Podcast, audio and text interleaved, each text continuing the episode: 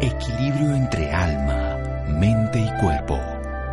Bienvenidos a Sanamente, la cita con el bienestar. Dirige Santiago Rojas.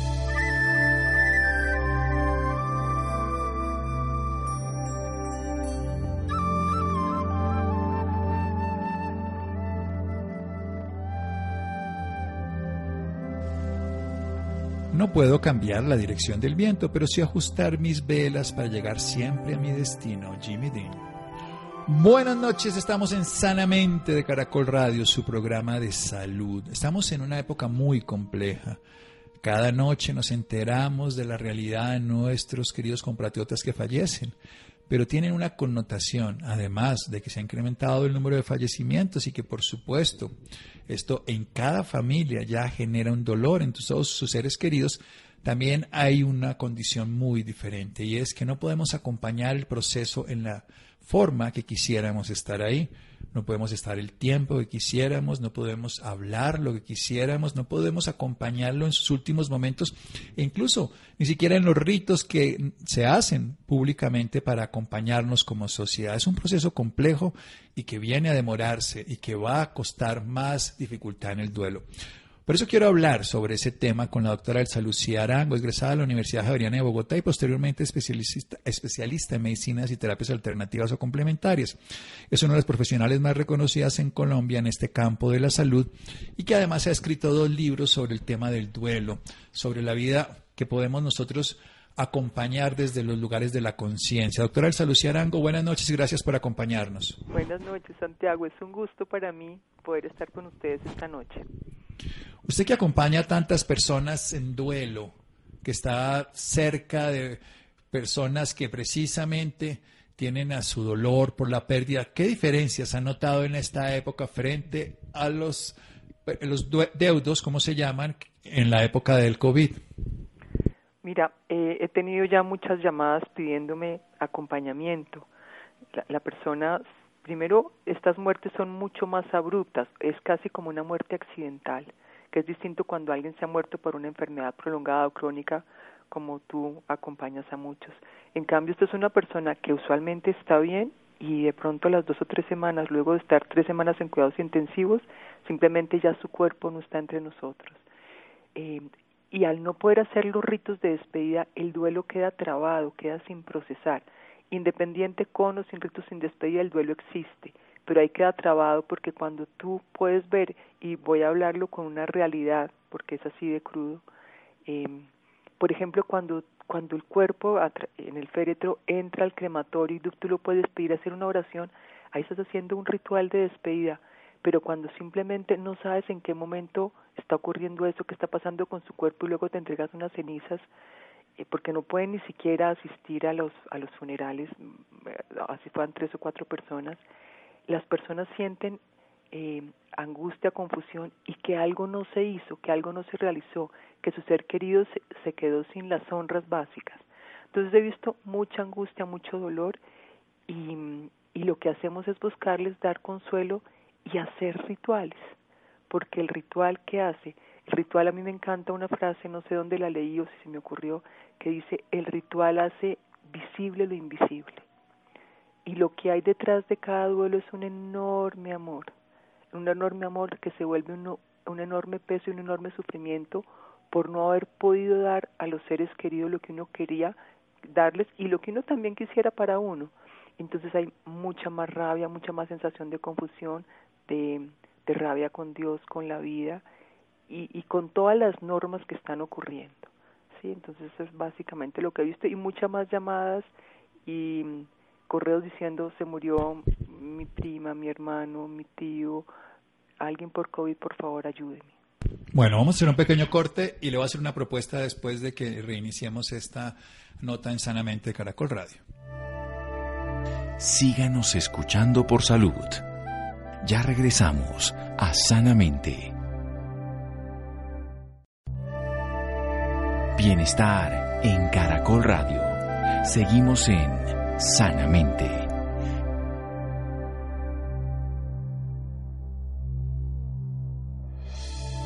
Seguimos en Sanamente de Caracol Radio. La doctora Elsa Lucía Arango nos acompaña esta noche a propósito de los duelos no acompañados, de los duelos en soledad, de los duelos en aislamiento, que además los que trabajamos en duelo sabemos lo que significa eso desde el punto de vista de la adaptación. Nos acaba de dar una frase, que los rituales hacen visible lo invisible y en este caso nos damos cuenta de lo que sentimos, de lo que hacemos. Nos dice que las personas que ella acompaña están más llenas de angustia y de dolor en un grado mayor que si hubiese sido otra pérdida. ¿Por qué? Porque no hay, digamos, la sensación, primero, de que eso va a ocurrir.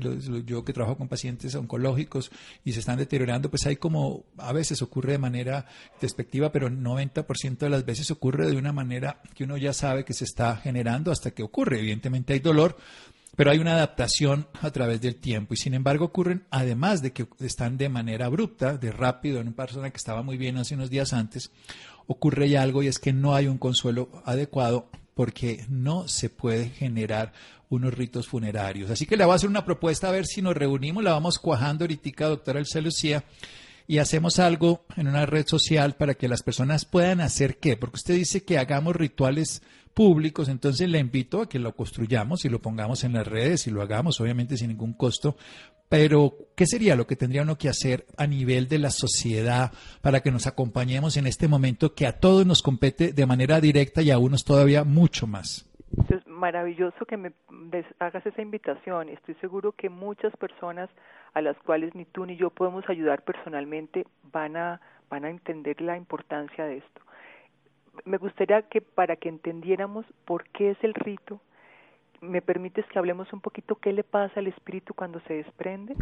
Por favor, doctora. Entonces, cuando el espíritu se desprende, él está tan sorprendido como el que se queda acá y le dicen su papá se murió esta mañana o su mamá falleció, porque son muertes que han sido generalmente en intubación, o sea, están inconscientes, han estado pues sedados por la intubación y de repente la persona se ve fuera de su cuerpo con una atmósfera extraña, porque el espíritu de todas formas no es que de repente pase al cielo en un instante, eso no ahí sí como tú usas la palabra adaptación, el espíritu se adapta a la muerte. Entonces, cuando de pronto simplemente fue sedado y se despierta en otra dimensión y ve la tristeza de sus familiares, él trata de consolarlos, el espíritu trata, digamos la persona en su forma espiritual trata de consolarlos, de avisar, pero él mismo siente que le quedaron muchas cosas por hacer, que de pronto no quedó terminadas las cosas de su trabajo, que quedaron cuentas pendientes. Lo que nos pasa en todas las muertes inesperadas, porque eso pasa en una muerte accidental, en todo, pero en estas como son mayores, eh, y quiero que de pronto tú lo puedes aclarar, que tienes una capacidad de lenguaje excelente, el espíritu vibra también en angustia y hay muchos espíritus vibrando en angustia en este momento y muchas familias. Entonces hay una capa de dolor que atrapa y impide que las personas pasen más fácilmente al cielo o al mundo espiritual. No sé si me estoy explicando, Santiago.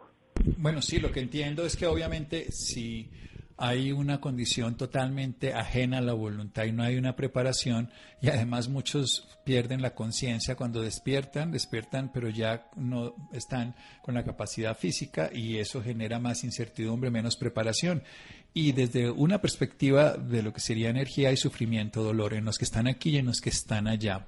Por eso le pregunto y le invito a que hagamos algo. Pero ¿qué podemos hacer desde el punto de vista práctico a nivel grupal? Porque yo desde la psicología, desde el trabajo del duelo, entiendo que si nosotros no ritualizamos, si no, va a usar su frase, si no hacemos visible lo invisible, si no nos damos cuenta de que hay un hecho constatado, no, no, empezamos el duelo porque seguimos estando en la negación y en el choque no adaptativo que tenemos que hacerlo. Y una tristeza, un duelo, una pérdida vivida en, en, aislamiento es mucho más compleja de solucionar con consiguiente daño psicológico y biológico. Y usted es la que conoce del otro lado, doctora Elsa Lucía, entonces eso es de lado y lado. ¿Qué podemos hacer? Digo, del lado espiritual y del lado aquí del Estamos acá y por eso yo planteaba esa, ese comprender qué le pasa al otro es poder despedirnos.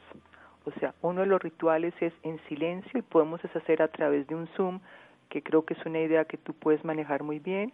Podemos invitar a las personas que quieran hacer un Zoom sin ningún costo para que hagamos cada uno en conjunto poder despedir al ser querido. Despedir no es que no me vuelva a comunicar con él, es como cuando yo le digo a alguien, vete en el avión, pero pero apenas llega al otro lado, él me coge y me marca de nuevo el teléfono y dice, ya llegué al otro lado. Entonces, despedirnos y me parecería, si a ti no te parece un poco absurdo, pero me parece perfecto que si muchos nos reunimos, vamos a empezar a generar una vibración de paz, de, cariño, decirle a la otra persona, mira, te pasó esto, explicarle a la persona, te pasó esto, ya no puede estar en, con nosotros, tu cuerpo se enfermó y falleció, pero tu espíritu sigue con luz, busca la luz, que es lo que nos enseñan en todas las tradiciones religiosas, es decirle al espíritu, busque la luz. Por eso en la religión católica dicen, brille para él la luz perpetua, es de alguna forma ser el Waze para las personas que quedaron en lo que se llaman planos intermedios porque están tratando de tranquilizarnos a nosotros. Entonces, cuando nosotros les decimos, no, mira, yo me entristece tu muerte, pero ya sé que era parte de lo que ya no podemos evitar, quiero acompañarte con mi oración y con mi mente a que pases al otro lado de luz, te dejo ir, acepto que tienes que irte y eso va a ser lo mejor para ti. El espíritu escucha eso y eso sería lo que podríamos hacer. Tú y yo podemos guiar una sesión con eso y yo te pediría que no sea una, porque como tú dices, esto va a durar, que la gente sepa, mire, cada semana, una vez a la semana, te propongo los sábados, que es lo más fácil, pero podemos buscarse un jueves, que también son días bonitos, las personas sepan que pueden conectarse en ese Zoom, tú mirarás cómo se los puede hacer llegar, y que la persona que se le murió, su amigo, su pariente, alguien de la oficina, pueda hacer su ritual de despedida. En vez de poder ir al cementerio o a la iglesia, hagamos esto y te aseguro que en el otro lado, donde están ellos, van a sentir un alivio, un descanso, van a estar llenos de vibraciones de amor y de paz, van a poder alcanzar el plano espiritual, que es lo que a mí más me, me angustia. Mi mamá, sabes que era una persona que vivía rezando por lo que llamaba las almas del purgatorio, las personas que no acaban a pasar al cielo, y por eso creo que también es parte de mi tarea. Y al mismo tiempo, la persona que está acá, si le escribe una nota, si hace el ritual, sabemos que su corazón, su espíritu empieza a sanar y empieza a conectarse diferente con la persona porque sabe que está, que está en un plano de luz y pueden seguir haciendo sus mensajes mentales, que es lo que le digamos a todos los pacientes que están aquí en duelo, conocemos eso, que al poder reconectarse de nuevo con otra forma espiritual de su ser querido, el duelo sana diferente. Entonces no sé si te parezca que hagamos eso. Bueno, yo me comprometo a que lo organizo cuando termine, digamos, el programa y lo pongo en arroba Santiago Rojas P en Instagram y lo promocionamos para que las personas estén dispuestas este sábado, ahora buscaremos la hora, para hacer eso, para hacer una hora donde los dos charlamos y nos ponemos en contacto para que se pueda, sobre todo desde el punto de vista práctico, dar un aliciente a aquellos que nos escuchan, que están en duelo, que se sienten, eh, vamos a decirlo de una manera simple, totalmente abandonados por quien se fue, infortunadamente no pudieron hacer una despedida y tal vez honrar esa memoria, hacer un ritual donde también puedan describir esas cualidades y fortalecer esa gratitud les dé un sentido. Vamos a hacer otro pequeño corte aquí en Sanamente de Caracol Radio y vamos a desarrollar esa idea del duelo y también de ese más allá. La doctora Elsa Lucía ha escrito dos libros al respecto, es una autoridad en el tema y nos puede contar un poco qué está pasando con esas almas que muchos están interesados y también haríamos este, esta reunión, Zoom, Instagram o lo que sea para que más personas la puedan acceder para ese trabajo personal. Seguimos en Sanamente de Caracol Radio síganos escuchando por salud. Ya regresamos a Sanamente. Bienestar en Caracol Radio. Seguimos en Sanamente.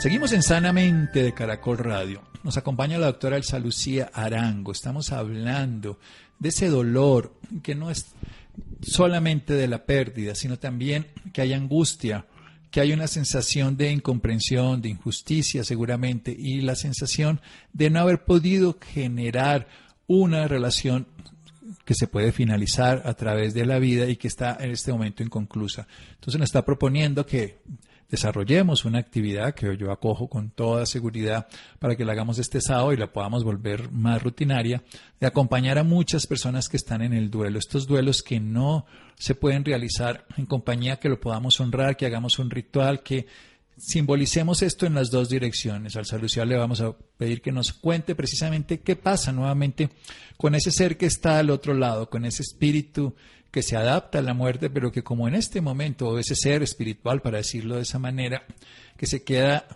un poco desconcertado, sufriente, que no pudo cerrar ese ciclo y nos está dando entonces la idea que hagamos rituales. Pero ¿qué, qué más se puede hacer por este ser que se fue y qué podemos hacer por los que se quedan? Mira, podemos también eh, ir explicando que eso les, le ha servido a muchos de mis pacientes hacer eh, una versión occidental del Powa. ¿Qué es el Powa? Es un ritual antiguo budista en que la, las personas que se quedan, los deudos o dolientes, ayudan al espíritu a acabar de sanar. Tenemos la creencia que no es real, que apenas alguien muere, muere ya quedó perfecto, ya quedó todo sanado en él. Y resulta que por algo también la, idea, la Iglesia Católica tiene la oración por las almas del purgatorio, porque en el que pueden quedar desde culpas, rabias, tristezas, temas por rehacer, hasta su cuerpo, eh, eh, el que le llamamos el cuerpo etérico, quedó muy lesionado por la enfermedad.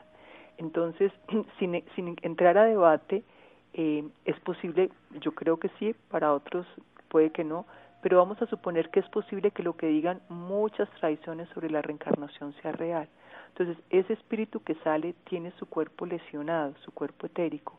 Se sabe que al hacer estos rituales ese cuerpo se repara para que en su siguiente encarnación o simplemente su siguiente vida en el mundo espiritual, su cuerpo espiritual se esté reparado y no esté débil y cansado, porque muchos de ellos al estar, al haber muerto con tanto cansancio, con tanto agotamiento, sin, pues con tanta destrucción de su cuerpo vital, eh, les cuesta mucho más pasar al otro lado. Muy bien, esto se vuelve otra vez esencial. Hay un mundo desconocido para la gran mayoría de nosotros, pero hay una sensación de incertidumbre, de malestar. Se respira un aire, pues obviamente no agradable. Yo tengo varios amigos, por ejemplo, en España, también otros en Ecuador, en esos momentos de crisis cuando estaba disparado los comentarios de ellas, además de pacientes, de personas ahora en las redes que todo el día me escriben, con los que hablo permanentemente, de un dolor, de una desesperanza, de una angustia, de un aire de tensión. ¿Qué hacemos para los de acá? Ya usted nos está contando para los de allá que le podemos ayudar y además me comprometo, este sábado lo hacemos, ya lo organizaré y lo sacaré en mis redes sociales.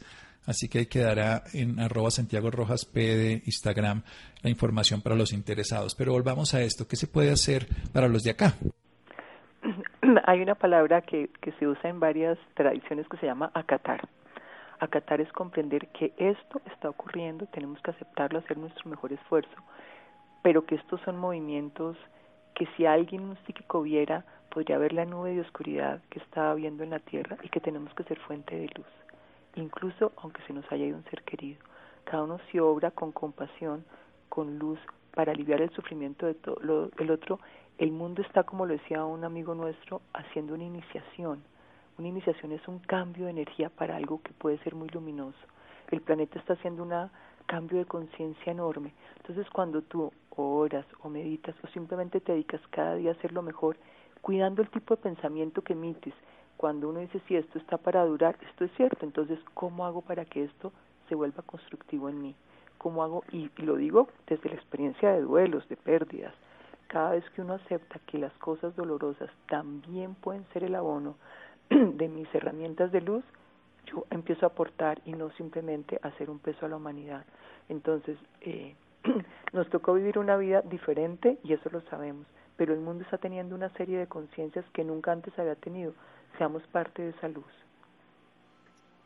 Seamos parte de esa luz para sanar un dolor que le está generando, obviamente, la realidad a, cada uno de nosotros, pero que puede llegar a ser peor si no podemos acatar, como usted bien nos dice, acatar una realidad que hay una cosa que los especialistas en duelo siempre dicen, una cosa que nos sobrepasa no quiere decir que nos destruya, simplemente que tenemos que permitir que nos estabilicemos, que pase y que nosotros volvamos a empezar. O sea, esto obviamente nos sobrepasa, pero no nos aniquila. Esta cosa nos hace daño, pero no nos destruye, me refiero al duelo. Simple y llanamente nos construye, pero solamente tenemos que cambiar una forma de aceptar esa realidad, de verla de una manera mucho más integral, como afortunadamente se puede hacer en un proceso de duelo. ¿Qué estrategia desde el punto de vista cotidiano a quienes hoy tienen a su ser querido, no ha fallecido, pero aún lo tienen precisamente porque es que esto es algo que tenemos que pensar también que puede llegar a pasar. Que tienen a alguien que está enfermándose y empezamos en la angustia de que no se muera, pero no podemos hacer cosas que también, si llegara a pasar y si no llegara a pasar, también serían útiles porque construiríamos un lazo mucho más estable, amoroso y eterno. Eh, por ejemplo, que tengas a alguien en cuidados intensivos, perdón, que tengas a alguien en cuidados intensivos y esté sedado. Saca siquiera tres minutos dos veces al día para mentalmente enviarle tu amor, tu cariño, tus frases. Eso los escucha el ser espiritual que hay en él. Entonces ya estás acompañando, visualízalo lleno de luz. Y a más de una de nosotros nos ha pasado que con gente moribunda hemos hecho la tarea en llenarlo de luz y al día siguiente está mejor. Pero como eso no, nosotros no somos Dios que cambiamos el destino, el reconectarnos con ellos, ellos en su ser espiritual sienten que alguien los acompañó, que no están solos, que no están abandonados. Pero lo importante es orar con paz, no orar con más angustia si no le estamos transmitiendo nuestra angustia. Es orar con paz y mandarles frases lindas, te estamos acompañando, estás en un momento difícil pero te estamos acompañando. Eh, desde acá te admiramos y te queremos.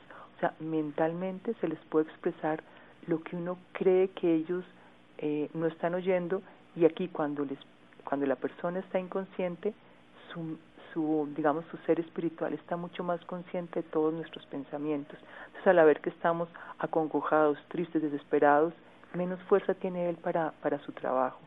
Eh, han, han salido varias historias de personas que estaban en cuidados intensivos se han narrado que apenas veían la desesperanza de sus familiares se les acababa la fuerza pero apenas sentían el contacto era mental, era lejano, la persona no podía estar ayudando a su ser querido al pie de la cama, sino lejano, les volvió a dar fuerza y muchos de ellos han vuelto a la vida y la verdad es que mucha gente se ha recuperado. Eh, sabemos que el porcentaje de mortalidad en cuidados intensivos es alto, pero pues más del 60% se recupera. Claro, cuando uno está en el porcentaje que no se recupera, pues se queda en el dolor, pero también hay que ver que si no existieran esas unidades de cuidado intensivo, si no existieran esas tecnologías y medicamentos, pues la mortalidad sería absoluta en esos porcentajes de pacientes que por razones que sean enfermedad de base o desconocidas llegan a ese estado de enfermedad, porque es evidentemente cuando el 80% no hacen enfermedades graves pensamos que despreciamos lo que está ocurriendo, pero cuando ese 20 donde hay personas sanas y personas sí con enfermedades previas se agravan, pues si no existieran estas unidades sería mayor. ¿Qué le decimos también precisamente a las personas que están sumando muchos más duelos? Porque también a veces no solamente es el duelo específicamente de la muerte, sino de que están viviendo solos, de que no se pueden relacionar con los demás, que están aislados, pasa mucho con las personas mayores de 70 años, en fin, o que están en otras ciudades y no pueden comunicarse de una manera cercana y estrecha con sus seres queridos. Yo te diría que somos humanos y que si de vez en cuando quieren llorar, lloren, pero no se queden en las lágrimas. En este momento, como nunca yo he visto en las redes, en las webinars, en todos, en los live, las posibilidades de aprender a respirar, a meditar, a orar es como si la humanidad entera estuviera haciendo un entrenamiento pero poderosísimo de lo que es eh, crecimiento espiritual. ¿sí? Nunca lo habíamos visto antes en estas dimensiones. Yo les diría, cojan una técnica, si sea respirar cinco minutos, mindfulness, que está, que está a la orden en muchas partes, mindfulness, meditación. Mucha gente me dice, estoy haciendo el rosario y eso me da paz. O sea, cualquiera de esas prácticas que en Oriente se llaman sanas, prácticas espirituales, sabemos que mejora el estado mental de la persona. Eh, no ponerse a oír noticias negativas todo el rato porque cada vez te vas a amargar hasta que no solamente nos enfermamos, sino que no procesamos correctamente la información. Y por fortuna está viendo, como hablamos hace unos segundos, cantidades de información correcta, positiva y constructiva sobre cómo manejar emociones. Entonces, para mí, orar, meditar, respirar y el que pueda hacer ejercicio le ayuda y nunca nos cansaremos de, de, decir tratar de comer un poco más saludable. Sabemos que la comida influye mucho en nuestro campo espiritual. Y recuerden que como hoy me pienso, voy a ser en el futuro. Si yo me pienso como un ser desgraciado, que todo me atrapó y eso lo mantengo, porque que eso pase las primeras seis semanas de duelo está muy bien, sobre todo cuando además del duelo hay gente que ha perdido su trabajo, sus recursos, o sea, esto es para todos me imagino que soy una persona que con ayuda de mi alma, o sea, del mundo espiritual, voy a tener de nuevas oportunidades, porque mucha gente sabe que cantidades de empresas actuales salieron de gente que era eh, se había quebrado, tuvo una idea y ahora tiene una super empresa. Entonces, confiar y visualizarse a sí mismo saliendo de esto como mejores seres humanos como mejores seres humanos. O sea, lo que, lo que es claro es que el ser humano tiene 15, 20, 25 pérdidas importantes en la vida. Esta puede sumar muchas más, esta puede ser más difícil, pero si es más difícil y es más profunda, pues también la transformación puede ser mejor. No va a ser fácil, no nos gusta, no lo queremos, pero son hechos y sobre hechos podemos transformar la vida, no sobre hipótesis. Háblenos un poco precisamente cómo nos pueden colaborar esos seres del otro lado, a nosotros que estamos aquí precisamente en toda esta complejidad.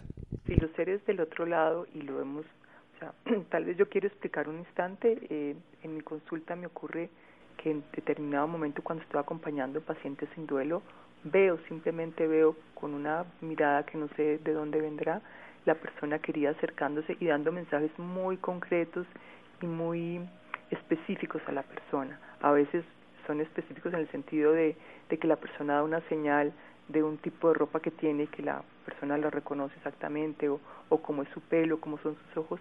La mayoría vienen para agradecer o, iluminar, pero es dar un, un reporte, un parte de vida, de que están bien y que están en paz. Entonces cuando tú sabes primero que el, el espíritu que se va en cualquier tipo de muerte es una elección que hizo su alma a nadie lo matan accidentalmente. Incluso los accidentes son elegidos por la persona antes de encarnar como parte de su viaje de regreso. Entonces no fue que fue que te pasó, fue que es que eh, la empleada te trajo el virus y si no hubiera venido, no, eso no existe. Si la empleada te trae el virus y tú no estuvieras destinado a morirte, simplemente no te mueres.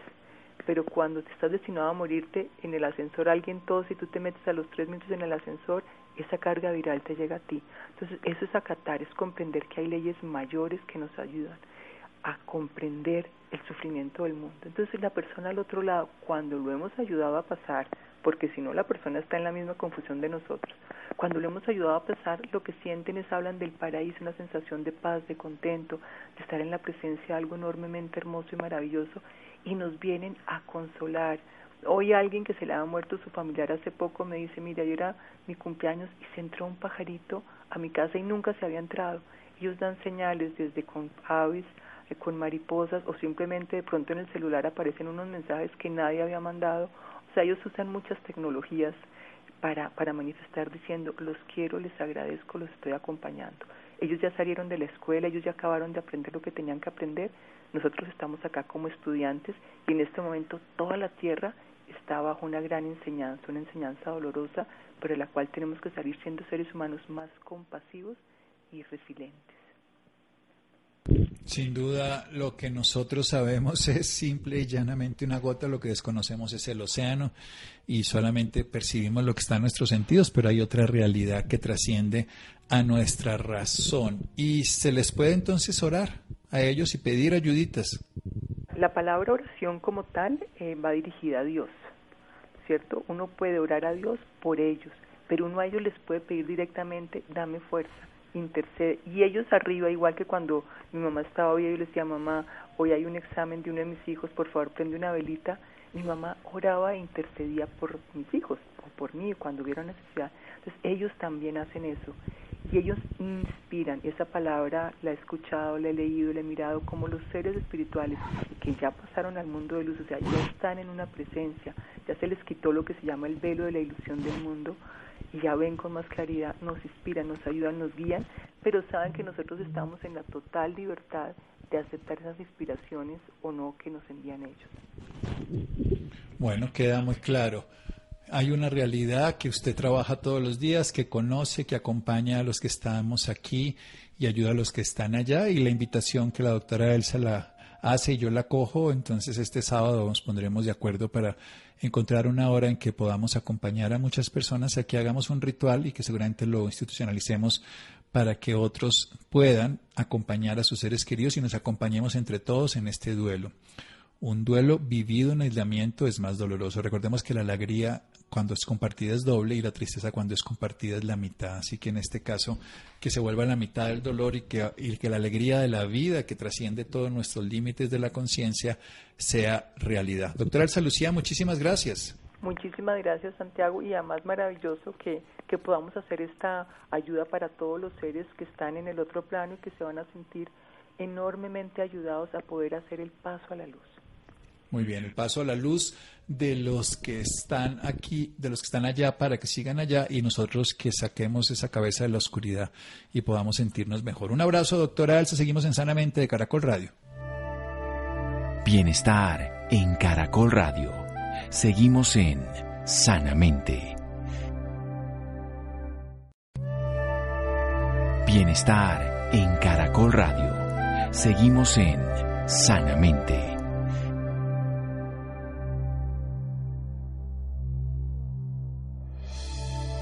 Seguimos en Sanamente de Caracol Radio. Yo me comprometo que este sábado en horas de la mañana, lo va a sacar antes la información, por supuesto, los que estén interesados en este ritual que la doctora Elsa Lucía me propone y que yo acojo para que acompañemos a las personas en el aquí y ella en el allá, que es la que conoce ese tema, para ayudar a las personas que están en sufrimiento. Ahora volvamos a un hecho de acá. ¿Cómo aprovechar esa tecnología que tenemos para el cuidado de la diabetes, Rolando? Buenas noches Santiago y también para todas las personas que nos escuchan a esta hora.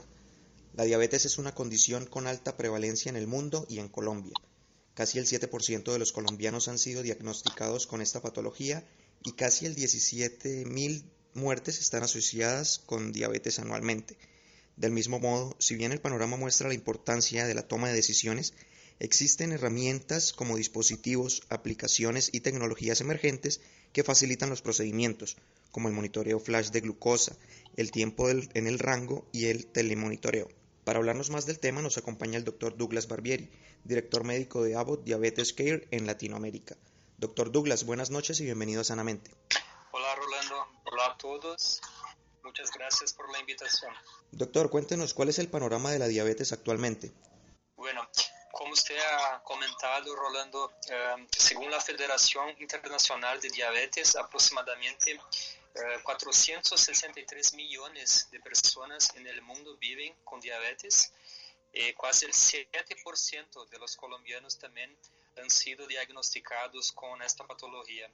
Por ejemplo, en el año pasado, en 2019, en Colombia, solo el 51% de los 1.3 millones de pacientes en el sistema de salud podían controlar su hemoglobina glucosilada, que es, hemoglobina glucosilada es, un parámetro que evalúa el control de la diabetes en los últimos tres meses.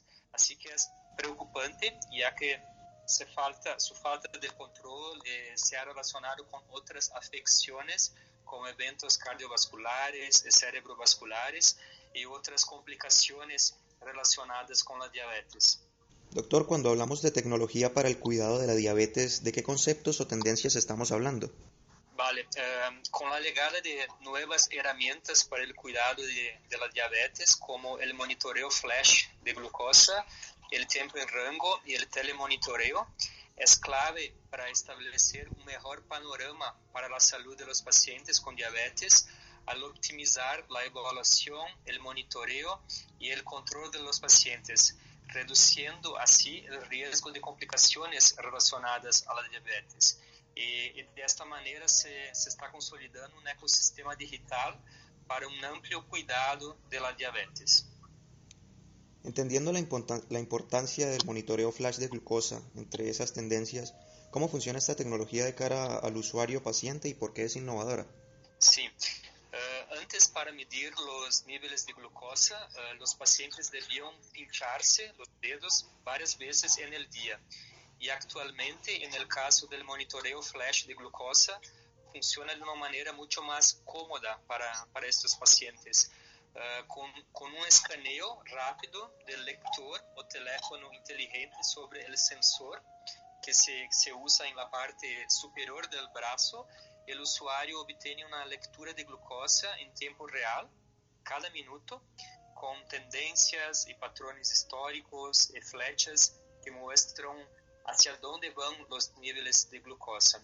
El monitoreo flash también proporciona información procesable que facilita las decisiones de tratamiento en torno a la insulina, la nutrición y otros medicamentos. Y juntos establecen las herramientas que facilitan y optimizan el alto cuidado y el empoderamiento del paciente.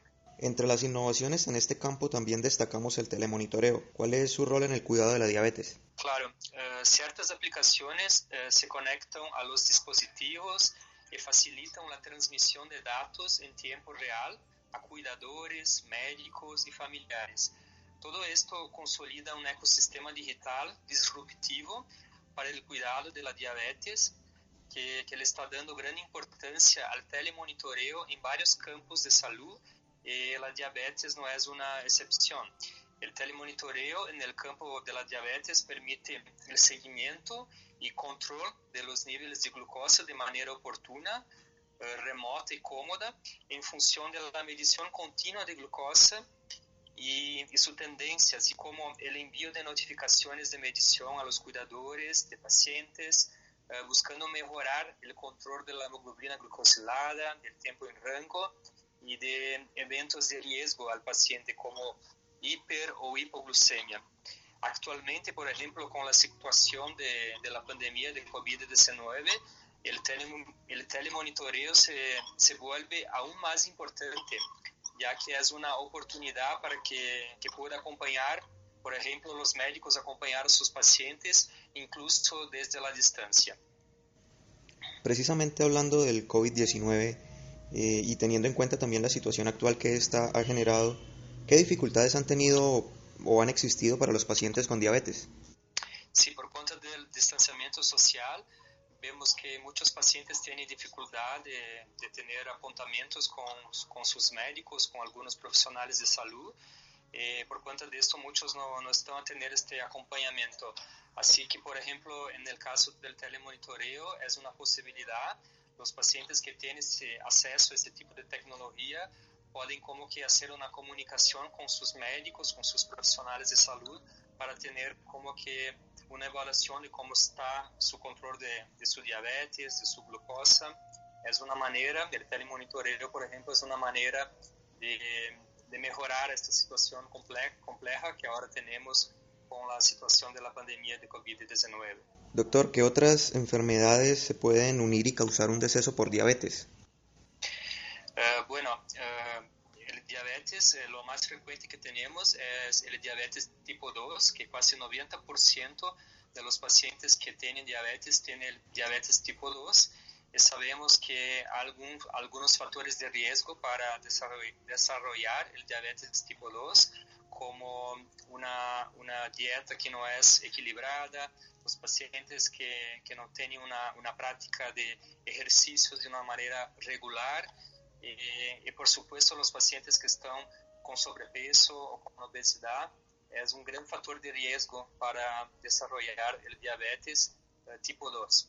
El diabetes tipo 1 es una condición que no es tan frecuente y que tiene más una, una asociación con, con la alta inmunidad y cuando el cuerpo va a producir como que anticuerpos para, para uh, destruir la, la producción de insulina pero por supuesto el diabetes tipo 2 es lo, lo más frecuente y sí, si es posible hacer una, una, prevención del diabetes tipo 2, por ejemplo, con la práctica de ejercicios aeróbicos frecuentes y con una, una dieta equilibrada. ¿Cuáles son los desafíos que existen en la actualidad para cuidar la diabetes? Bueno, uh, algunos de los principales desafíos para este cuidado de la diabetes son la necesidad de optimizar la comunicación, el monitoreo continuo de glucosa, recientemente también el telemonitoreo, el análisis, la educación. La educación es, es fundamental en diabetes y la inclusión de tecnologías disruptivas. Los beneficios de estas tecnologías se han comprobado a través de innumerables estudios científicos y por esta razón el futuro para el cuidado de la diabetes debería contemplar la inclusión y el, el acceso a estas herramientas uh, progresivamente. Así que tenemos muchos desafíos, pero por supuesto es muy importante que la educación en diabetes, que, los pacientes cada vez tengan más informaciones de, de la importancia de cómo es compleja esta enfermedad que tiene que hacer un buen control de su glucosa. Y afortunadamente eh, tenemos muchas innovaciones en el campo de, de, la diabetes y certamente ayudarán a las personas con diabetes a tener un mejor control de su, glico, de su glucosa. Eh, por ejemplo, esas nuevas tecnologías eh, certamente van a ayudar mucho. Doctor, precisamente hablando de las, nuevas de las nuevas tecnologías, ¿Qué tan complejo puede ser para algún adulto mayor adaptarse a estas para controlar su diabetes?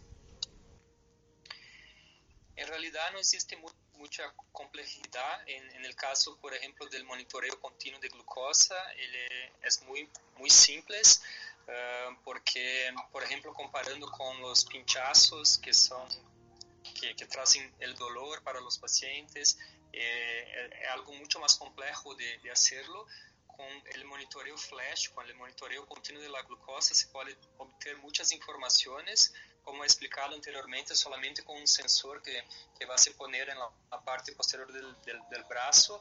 Se pode monitorar por muitas vezes a, a, a glucosa durante o dia e, e, vamos a ter como que uma informação contínua de como está o controle da glucosa neste paciente.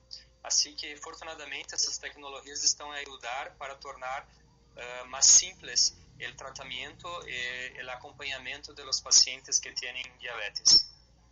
Doctor, ¿cuál es la perspectiva para el cuidado de la diabetes y dónde nuestros oyentes pueden saber más al respecto? Bueno, como ha dicho anteriormente, eh, nosotros tenemos estos, estos desafíos que certamente tener más educación para los pacientes. Es importante que que estes pacientes tenham acesso a essas tecnologias que são tecnologias disruptivas que certamente vão ajudar cada vez mais a que os pacientes tenham um, bom controle de, de su glucosa. Doctor Douglas Barbieri, gracias por esta valiosa información y por acompañarnos esta noche en Sanamente. Gracias a usted. Buenas noches. Bueno, Rolando, muchas gracias. Muchas gracias, Laura, Freddy, Ricardo Bedoya, Jessy Rodríguez. Quédense con una voz en el camino con Ley Martin. Caracol piensa en ti. Buenas noches.